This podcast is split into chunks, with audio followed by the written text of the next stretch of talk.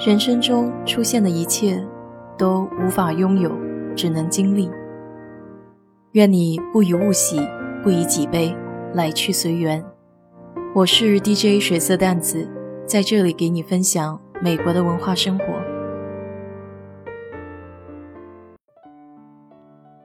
说起梅西百货，大家应该都不陌生。美国纽约时代广场最光鲜亮丽的地方，步行八百米。就可以找到世界上第一家梅西百货。它的发家史也可以说是非常的励志。一八二二年的时候，二 H 梅西出生在南塔基特岛的一个小商店主的家中。十五岁那年，他登上一艘叫做 Emily Morgan 的捕鲸船，离开了家。四年以后，他回到马赛诸塞州，在他父亲的商店里工作。曾经经历了两次创业失败。一家针线店和一家干货店，开业不久都很快倒闭了。然后梅西在波士顿他姐夫的店里工作了一段时间。一八四九年，加州淘金热刚刚兴起，他也加入了淘金的大军，经历了一段令人满怀希望又失望的日子。一八五一年，他回到家乡，与兄弟一起在市中心开了另一家干货店。这次他们取得了一定的成功，但梅西还是想去外面闯一闯。于是他在1858年离开了家乡，前往纽约，在十四街与第六大道的夹角，一个其他干货店北边的廉租区内，开了以自己名字命名的干货专卖店 ——R.H. Macy。纽约果然是大都市，干货店营业的第一天就赚了十亿美元。这之后，销量保持强劲增长，在随后的一年中，毛利润竟然高达八万五千美元。随着时间的推移，R.H. 梅西不断的扩大业务范围，将商店扩张到邻近的十一个大楼内，开始销售许多不同类别的商品，最终形成了被称为百货商店的超级购物中心。梅西百货的成功其实很大程度要归功于创新的销售和广告手段。它以无与伦比的销售体验吸引了顾客涌入商店。这些创新在无形中改变了零售行业，比如只接受现金买卖，实行一价制，取消了讨价还价的惯常做法，以统一的价格将一件商品卖给每位顾客。用粗体字在报纸广告刊登商品的准确价格，保证退款。引进新的创新产品，像是茶包、艾欧瓦的烤土豆、彩色浴巾。他们还在商店内设置了一个工厂，专门为男女定制衣服。除此之外，梅西百货还是第一家拥有纽约市酒类销售许可证的商店。一八六二年。梅西百货率先在圣诞季推出圣诞老人。1864年，梅西百货开始设置橱窗展示，以吸引路人的注意，从而有了橱窗购物的概念。人们纷纷蜂拥而至，在纽约的第十四街和第六大道的拐角处欣赏梅西百货的橱窗展示。1866年，梅西百货因为提拔了一位女性高管而创造了商业历史。Margaret Gatchell 是一位以卓越的市场洞察力和创意闻名的女性。她指导性的口号就是“无所不在，无所不能”，永远别忘了让顾客惊奇。这些种种创举都造就了梅西百货的盛名。1877年，梅西创始人 R.H. 梅西去世了。十八年后，梅西公司的所有权从梅西家族传给了 Nissan 和 Isidor Strauss 兄弟。Nissan 是在1848年出生于一个德国的犹太人家庭。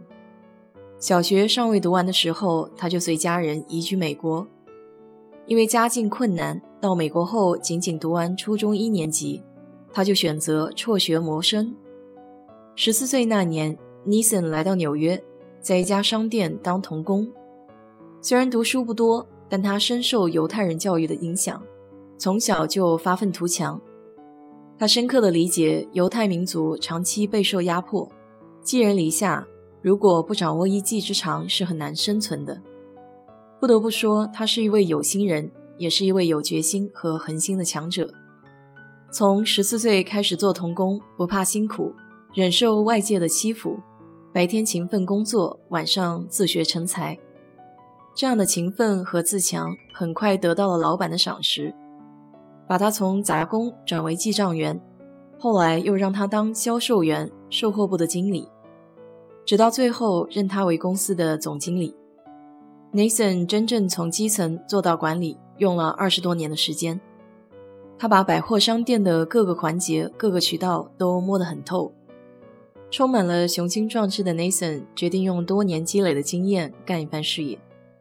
不过，一个人的力量始终是有限的。他很快就找来自己的兄弟 Isidore。从1874年开始，他们兄弟俩与父亲就一起租了梅西百货的地下一层，开了一家有名的瓷器店。在收购梅西百货之后，Strauss 家族继承了 I.H. 梅西的传统，在二十世纪早期继续开创了许多行业的第一。一九零二年，公司搬到了三十四街百老汇大道的先驱广场旗舰大楼里。这个九层的大楼拥有三十三部电梯和四部木质自动扶梯，因此梅西是美国第一个采用自动扶梯的商店。今天在先驱广场的旗舰店中，仍然可以看到这些最早的木质自动扶梯。一九二四年，梅西百货的员工开创了梅西百货感恩节大游行，队伍中带着中央公园动物园的动物们，吸引了将近一万人围观。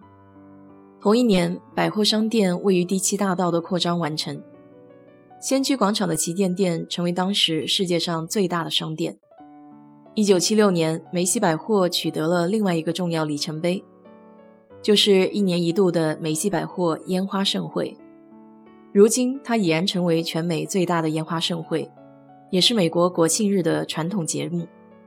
后来，梅西百货成为上市公司，开设了区域商店，接管了竞争对手的零售店。直到一九九四年，梅西百货被联邦百货公司收购。后者在三十七个州经营着数百家商店，通过这次收购，创造了美国最大的零售商。直到现代，梅西百货也一直都延续着第一代创始人的开拓精神，不仅展开了线上 Macy.com 的业务、送货到家等便民举措，也在付款方式上紧跟潮流，使用 Apple Pay、支付宝等等。可遗憾的是，今年突如其来的疫情。还是给梅西带来了重创。据说裁员高达十三万，在过去这一年，市值蒸发了百分之八十，将近五十五亿美元。真心的希望这个拥有一百六十年历史的老字号能够撑过这次难关。毕竟逛街的乐趣就在于三五好友相聚，可以看到摸到自己喜爱的物件，可以开心的欣赏彼此换装。这和自己一个人在家逛网店还是有一定区别的。好了，今天就给你聊到这里。